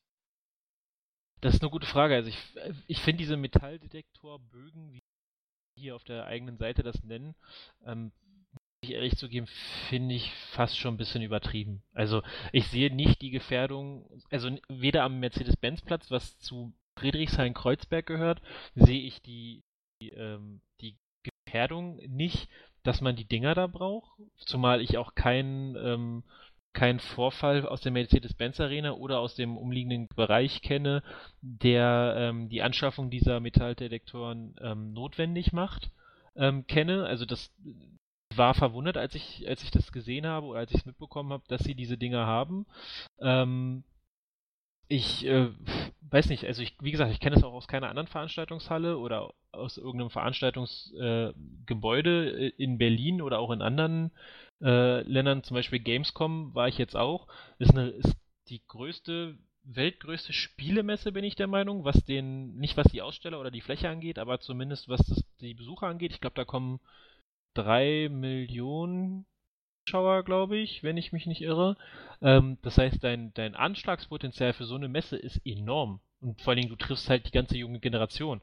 Die, die du da triffst, die sind alle überhaupt nicht aggressiv. Also äh, in keinsten Fall. Ich bin über die Messe gelaufen, äh, bedingt durch die ganzen Leute triffst du halt den einen oder anderen Mal in der Schulter. Ähm, aber wirklich, du hattest überhaupt gar kein Aggressionspotenzial vor Ort. Aber wenn du da halt was machen willst, dann hast du natürlich da das super Ziel und da hast du auch, also die Taschenkontrolle war ein Witz ohne das Böse zu meinen, aber so, die haben halt kurz in meine Tasche geguckt, ich hätte alles drin haben können. Und jetzt Heidepark, äh, hatte ich letztes Mal äh, gesagt, hast du ein Taschenmesser bei? Äh, nee, alles klar, kannst du durchgehen. Insofern verstehe ich hier ganz ehrlich den, die, das Aufziehen der, ähm, dieser, dieser Metalldetektoren ehrlicherweise nicht wirklich und finde es auch ehrlicherweise sehr übertrieben. Aber das ist ja natürlich auch, ein, auch eine, nochmal eine Thematik, ne? Also wenn wir sagen, wir, wir als Experten verstehen das nicht. Oder ich weiß, du magst nee. nicht als Experte bezeichnet werden, Richtig. aber wir als, als, als Fachperson, Wissende. Als, Wissende. als Wissende, als äh, wir, wir, wir verstehen, wir also verstehen das schon nicht. Was Sie, Sie schreiben ja selber, äh, im Wissen um das gesteigerte Sicherheitsbedürfnis der Besucher, Künstler und Veranstalter hat die Mercedes-Benz Arena Berlin bereits im August 2016 äh, Durchgangsmetalldetektoren bei der Einlasskontrolle eingeführt. Aber was signalisiert das dem Besucher? Also signalisiert es dem wirklich Sicherheit? Ich finde nicht, also wenn ich ehrlich bin, wenn ich da reinlaufe und ich muss durch so ein Ding durch, ich habe das jetzt noch nicht gemacht, ich weiß nicht, wie gut der Service vor Ort ist, ne, auch wie die Mitarbeiter mit dir umgehen, hatten wir das ja letztes, äh, letztes Mal aus der Verti Arena von dir, ähm, wie das da abgelaufen ist, aber ich finde, so ein Ding nimmt mir eher die Vorfreude auf das Event, das ich da verleben will. Muss ich ehrlich zusagen. Ja, ja, das glaube ich auch. Und ich, ich weiß gar nicht, ob ich das da letztes Mal auch tatsächlich angesprochen habe ähm, die, die Thematik. Ähm, aber das war auch auf dieser Podiumsdiskussion. Ich habe auch dieses Beispiel nochmal gebracht, zu sagen, was, also auch die Frage mal aufgeworfen, was, was kommunizieren wir denn damit eigentlich? Und das, das schließt ja so ein bisschen den Kreis an meine vorhergehende Frage. Ähm, äh, wir, wir signalisieren dem Besucher und auch das, was du jetzt vorgelesen hast von, von der Mercedes-Benz Arena, äh, du signalisierst dem Besucher, pass mal auf, du bist hier sicher. So. Und jetzt, jetzt lass mal was passieren. Da, da kommst du ja dann einfach in den Zugzwang zu sagen, wenn ich jetzt sage, du bist sicher, heißt das für mich, wir, wir, wir diskutieren gar nicht darüber, dass es ein Restrisiko gibt. Übrigens aus meiner Sicht ähm, auch ein gesteigertes Restrisiko, wenn ich solche Maßnahmen implementiere, weil wir in den letzten Monaten mal äh, in die Mercedes-Benz Arena, wer die Music Hall oder ähnliches rein wollte, der wird festgestellt haben, dadurch, dass ich an der Hausrechtsgrenze diese Kontroll, den Kontrolldruck erhöhe, äh, staut sich das in dem öffentlichen Gelände viel, viel stärker. Das heißt, ich erhöhe praktisch auch dieses Potenzial, auch für, für einen Täter und für eine Person, ähm, dort auch am Ende des Tages zu sagen, okay, ich will gar nicht diese Hürden überwinden, ähm, und mein, mein, mein, mein, meine Anschlagsmittel verstecken, um das drinnen durchzuführen, sondern mir reicht das in einem öffentlichen Ort, wo ich überhaupt gar nicht geschützt bin. Und das dann letztendlich dem Besucher zu kommunizieren und zu sagen, dem ich vorher sage die ganze Zeit, ey, du bist sicher hier, dir kann nichts passieren, das ist toll. Ich glaube, den, Vertrauensverlust, den wir am Ende des Tages dort bekommen, der ist viel, viel höher, als wenn ich von vornherein kommuniziere und sage, pass mal auf, wir haben ein gewisses Restrisiko, was hier existiert. Ähm, und man, ja, das, man, das, das, sagen sie ja nicht. Also sie sagen ja nur, genau. uns ist bewusst, dass das Sicherheitsbedürfnis unseres Besuchers gestiegen ist. Ähm, deswegen führen wir diese Dinger ein und im Endeffekt machen sie es ja relativ clever, indem sie auf einer psychologischen Ebene ähm, dem, äh, den, dem, den Besucher ansprechen, nämlich sie stellen da jetzt Metalldetektoren hin, wie du sie vom Flughafen kennst. Schreiben sie auch selber auf ihren Seiten. Das heißt, du verknüpfst ja, Flugzeug passiert relativ wenig, wenn, dann ist es halt relativ, ist es sehr schlimm, aber passiert wenig, das heißt, bei uns passiert wenig, weil wir benutzen jetzt die gleichen Maßnahmen wie bei Flugzeugen. So. Ja. Also sie sagen ja nicht 100, sie sagen ja nicht, ey, bei uns bist du sicher, dir kann hier nichts passieren. Sie sagen nur, bei uns passiert so gut wie gar nichts. Um das ja, mal zu, zu eine, überspitzen. Also es ist eine ne? total trügerische Sicherheit. Ähm, also ich, wie gesagt, ich, ich, bin, ich sehe das wie du. Also ich bin da kein Freund von. Zum einen, es trübt halt mein Erlebnis. Für mich ganz persönlich, da gibt es bestimmt auch Personen, die finden es toll, dass sie jetzt sich sicherer fühlen.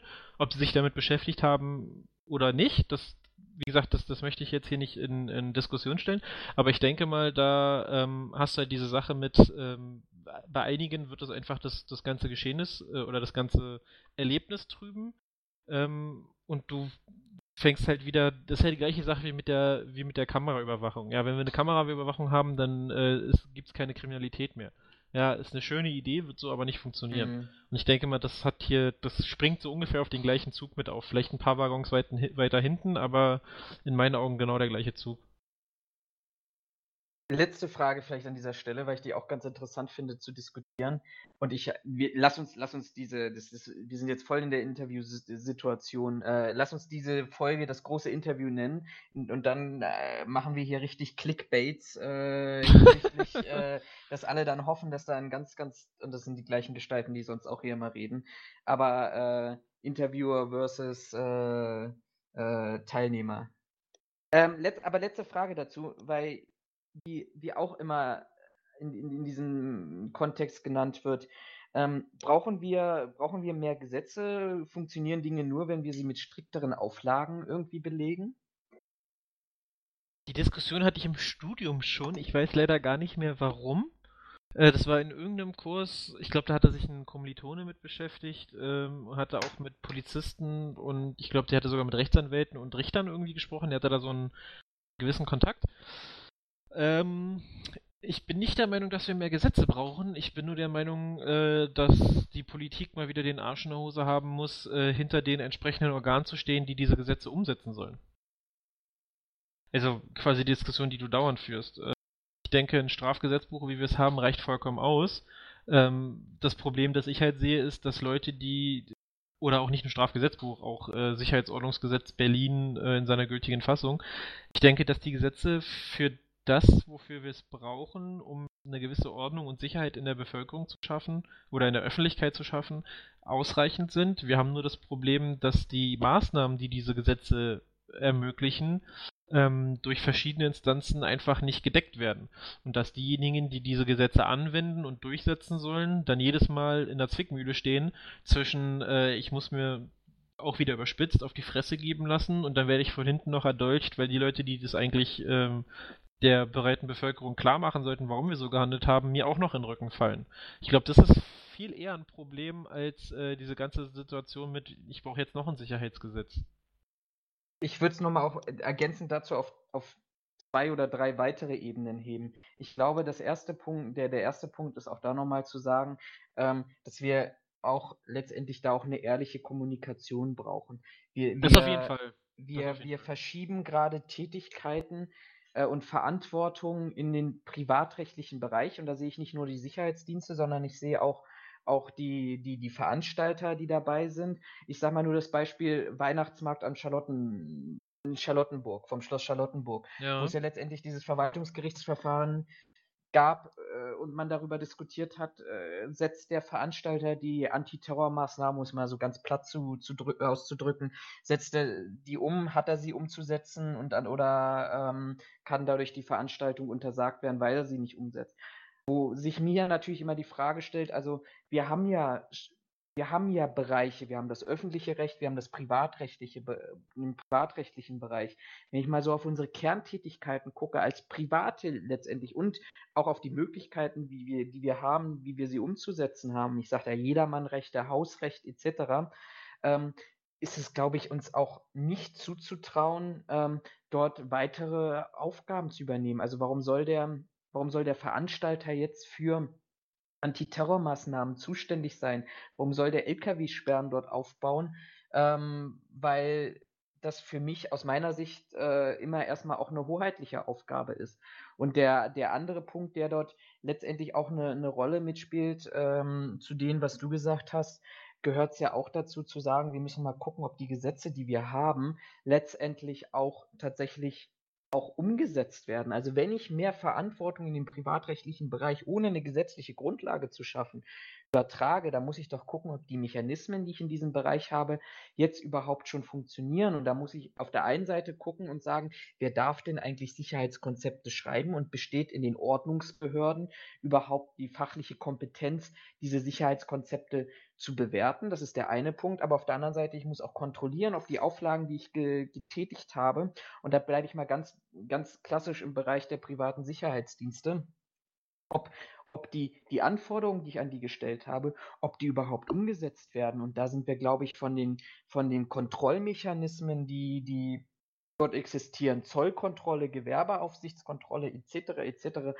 noch meilenweit davon aus meiner Sicht zumindest entfernt zu sagen, wir brauchen schärfere Gesetze, wenn die Gesetze, die momentan schon implementiert werden, gar nicht kontrolliert werden. Äh, ich finde, das ist ein schöner, ähm, schöner Bogen dem, was du vorhin schon gesagt hast, aber auch schon in anderen Podcasts gesagt hast. Ähm, es geht weniger darum, Gesetze anzuschaffen, beziehungsweise es geht weniger darum, Aufgaben neu zu verteilen, sondern es geht eher darum, dass man sich das einfach mal angucken muss, ob die private Sicherheit wirklich noch das macht, was sie machen soll und ob wir ihr nicht die Verantwortung für mehr Aufgaben überreichen wollen, dann aber halt auch mit allen Konsequenzen. Ne? Also theoretisch, ich habe ja grundsätzlich nichts dagegen, dass die private Sicherheit mehr Sachen macht.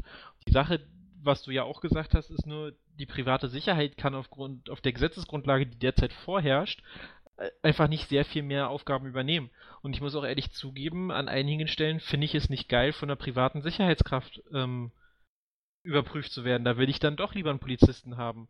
Nicht, weil ich den Polizisten lieber mag als die, als den Sicherheits, äh, äh, als die Sicherheitskraft, die da steht, sondern einfach aus einem gewissen, äh, aus einer gewissen, aus einem gewissen Verhältnis heraus.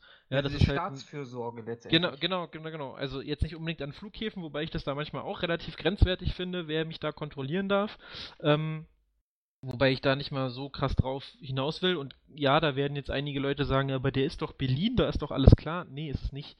Das ändert immer noch nichts daran, dass das immer noch äh, eine privat angestellte Person ist, in einem, äh, in einem äh, privatwirtschaftlichen oder in einem, in einem wirtschaftlichen äh, Unternehmen und dass es sich dabei nicht um eine Person handelt, die aus, dem, die aus der Staatsorganisation kommt. Wobei ich, ich das jetzt beim Flughafen nicht aufmachen will, das Thema. Ich hatte das letztens irgendwo anders, wo ich das ein bisschen ungünstig fand, aber ich weiß gerade leider nicht mehr wo. Es, es, gab ja diese Woche, glaube ich, dieses Urteil dazu ähm, hinsichtlich der Thematik, dass ja ein Gericht untersagt hat, dass, ich glaube, das war, glaube ich, sogar ein privater Sicherheitsdienstleister, aber auf alle Fälle eine privatrechtliche Organisation, äh, dass, dass ja äh, durchgeführte äh, Geschwindigkeitskontrollen nicht anerkannt werden, weil es eben ja, keine stimmt, Grundlage dafür gibt ähm, den, den. Äh, fließenden Verkehr zu überwachen. Beim ruhenden Verkehr ist es offensichtlich was, was anderes. Da gibt es die Möglichkeiten, das ähm, äh, zu übertragen, aber im, im, fließenden Verkehr nicht. Und vielleicht den letzten Punkt, aber den würde ich heute schon tatsächlich auf, auf, den, ähm, auf die Agenda setzen für die nächste Folge, also nach der Breitscheidplatzfolge die wir, die wir machen wollen, ist das Thema Sicherheitsdienstleistungsgesetz, weil du es gerade eben angesprochen hast und ich will es ja nur mal kurz umreißen nochmal. Ähm, Soll ein Gesetz kommen? Ja, es ist, es ist, es ist in der, im, im Koalitionspapier der, der Großen Koalition, es ist festgehalten, dass es ein Sicherheitsdienstleistungsgesetz ja. äh, geben soll für strengere ähm, Auflagen oder Kontrolle der Sicherheitsbranche äh, beziehungsweise auch zu einem gewissen Qualitätsstandard. Ähm, ja, dadurch, gut, aber was alles, was alles im Koalitionsvertrag drin steht und was davon bisher erfüllt wurde, also nur weil es da drin steht, heißt es ja nicht. Ja, ja, aber dadurch, dass ich, also das muss man auch dazu sagen, das ist der, der, der aktuelle Stand, dadurch, dass sich das BMWI und das BMI sich gerade darüber kabbeln, äh, wie die private Sicherheitswirtschaft oder die private Sicherheitsdienstleistung ins BMI angebunden werden kann, was ja auch ein Ziel ist und ich glaube aus meiner Sicht auch das richtige Ziel, dass wir äh, zum Innenministerium zukünftig äh, gehören und nicht zum Wirtschaftsministerium. Ähm, ist das ja auch, äh, jetzt habe ich einen Faden verloren, ähm, äh, hängt, das, hängt, hängt, diese Diskussion daran äh, über die Funktionalität des Bewacherregisters. Das, ich war bei einer Veranstaltung gewesen vom BDSW und äh, ich sag mal, da hat der Vertreter des BMI das äh, zwischen den Zeilen gesagt, dass sie sich nicht, ähm, dass sie sich nicht der Sicherheitsdienstleistung, des Sicherheitsdienstleistungsgewerbe annehmen, wenn die Thematik Bewacherregister nicht geklärt ist, beziehungsweise das Bewacherregister wollen sie gar nicht haben ähm, sie wollen nur die fachliche äh, Aufsicht darüber haben, also das heißt Vorgaben machen etc. Und aus diesem Grunde hat das hat der BDSW ähm, ein Eckpunktepapier vorgegeben und es hat doch länger ausgeführt, als ich eigentlich wollte, weil du vorhin gesagt hast, auch weil die fehlende Gesetzesgrundlage ist. Und selbst bei den, bei den, was ich sagen will, an dieser Stelle, bei den Ideen, die Gesetze zu verschärfen, in Anführungsstrichen, für private Sicherheitsdienstleistungen, ähm, ist selbst der Vorschlag des Bundesverbandes, ähm, betrifft der knapp 75 25 Prozent der Sicherheitsdienstleistungen, weil es da wirklich um Kritis geht, um ÖPV, Asylbewerberheime, kommunale Sicherheit und wir weit über 75 Prozent haben, die äh, in ganz anderen Bereichen zugeordnet sind. Also das, das, das hast du, da hast du eine, eine Diskussion, glaube ich, über die nächsten Jahre und das schlägt auch so ein bisschen zum einleitend zu, zu der Diskussion äh, den Bogen, dass sich aus meiner Sicht rechtlich nicht, nicht viel getan hat, ohne die Diskussion wieder aufzuflammen. Aber mhm. ich, kann nicht, ich kann nicht auf der einen Seite darüber diskutieren, ihr Private müsst mehr machen, ihr müsst für mehr Sicherheit sorgen. Wir verschieben, auch alles verständlich, weil, weil auch die staatlichen Sicherheitsbehörden ein Ressourcenproblem haben, ein Personalproblem haben, etc. Wir verschieben das auf die Verantwortung, aber gleichzeitig eben nicht dafür sorge, dass ich das eben dann auch eben rechtlich sauber und sicher ausführen kann. Ja, genau, das war ja das, was ich meinte, ähm, dass ich das dass ich das Statement eigentlich ganz gut finde. Ähm, es wäre ja auch zu überlegen, das können wir uns für den nächsten Podcast aufhalten, das zu diskutieren zumindest, ähm, ob es nicht vielleicht von der Überlegung her gar nicht verkehrt wäre, wenn man äh, einen Sicherheitsdienst äh, von staatlicher Hand irgendwie aufbaut. Also als Anstalt öffentlichen Rechts oder sowas. Ähm, habe ich jetzt, also ist mir jetzt gerade so als Idee gekommen, wenn es halt darum geht, dass man vielleicht nicht unbedingt privatwirtschaftliche Unternehmen mit solchen Aufgaben betrauen will, aber die Polizei dafür auch keine Zeit hat, dann machst du halt eine Art neuen, neues Ordnungsamt. Weißt das, du, das machen ja die Münchner gerade. Aber lass uns das mal. Lass uns genau, genau wollte ich gerade sagen, lass uns das fürs nächste, gerne fürs nächste äh, übernehmen. Ähm, aber das wäre ja auch nochmal so eine Überlegung, können wir gerne nächstes Mal diskutieren. Ähm, also an sich, wie gesagt, mein Statement zu Gesetze, nee, wir brauchen nicht mehr Gesetze, wir brauchen, äh, was es braucht, ist quasi eine vernünftige Umsetzung, Durchsetzung und vor allen Dingen, ähm, ja, eine, eine Deckung der Person oder der, der Durchsetzung dieser Gesetze. Das ist meine Meinung. Das hört sich doch gut an, das ist auch ein gutes Abschlussstatement. Finde ich auch, und damit liegen wir voll in der Zeit. Ähm, wieder einmal. Ähm, fand ich eine ganz interessante Diskussion heute. Also, Fand ich auch. Ich werde heute Abend prüfen. Ich gehe heute Abend im Potsdamer Platztheater und für die ganzen Freaks und Nerds da draußen, die das hören, könnt ihr mal bei Eventim gucken, bei was für einer Veranstaltung ich da bin. Ähm, ganz komplett anders, anderes Klientel, was da erwartet wird. Ich bin mal gespannt, wie dort die Sicherheitsmaßnahmen. Potsdamer Platztheater? Ja, du verrätst das nicht, du googelst jetzt für dich selber. Ja. Oder Theater am Potsdamer Platz, irgendwie sowas. Ein, ein Kindheitstraum nochmal aufleben lassen oder eine Kindheitsfantasie, um es mal so Nee, hat mir Spaß gemacht. Stage-Theater ist das, ne? Stage-Theater. Ja. Okay. Deine Neugier äh, hast du jetzt, ja, jetzt... gerade befriedigt. Nee, noch nicht, noch nicht. Alle, alle anderen ähm, bleibt mir nicht viel mehr zu sagen, als ich wünsche euch ein wunderschönes Wochenende. Ich hoffe, bei euch ist das Wetter ein bisschen besser, als es bei uns ist. Grau, trübe, nass, kalt. Ich schließe mich jetzt in meinem Bunker wieder an, habe jemanden ins Stage-Theater geschickt, der mir dann eine Live-Übertragung macht, damit ich aus meiner warmen Wohnung nicht raus muss. Ähm, und von daher, wir, wir planen jetzt gleich nochmal unser, unser Event vom Breitscheidplatz. Event jetzt, äh, wir kündigen das ganz groß an. Das ist die, die, die, die Folge der großen Worte, das große Interview und das Event, das wir am Breitscheidplatz machen. Und nachher ändert und eskaliert das so, wie wenn sich YouTuber auf dem Alexanderplatz treffen und sich dann gegenseitig die Fresse einschlagen. Ähm, auch dann, das ist alles nur im Namen der Sicherheit. Wir prüfen, wie da die Mechanismen funktionieren. Ach, ich werd bekloppt, nicht ernsthaft. Okay. ja, guck, guck das selbst, guck das selbst nach. Ach du Scheiße, ey. Du hast es gefunden. Ich bin gespannt, weil auch die haben nur nachgezogen einer, einer anderen, einen, einen, einen anderen Darsteller, bei dem ich schon zweimal war. Ähm, und dass ich das ganz, ganz interessant und spannend finde. Ich schaue es mir an, ihr schaut es euch an und ähm, ich wünsche euch Klein, ein kleiner Hinweis Wochenende, noch, schöne Woche. Kleiner Hinweis noch, äh, die BZ Berlin hat gepostet, es gibt einen Sternschnuppen-Alarm Alarm am Wochenende. Äh, guckt selber nach, warum. Äh, ich wollte es nur noch schnell mitgeben für alle, die quasi heute noch hören können.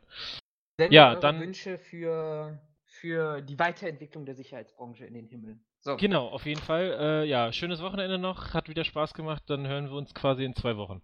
Perfekt, alles klar. Bis klar, dann. gut. Na dann, tschüss. Ciao.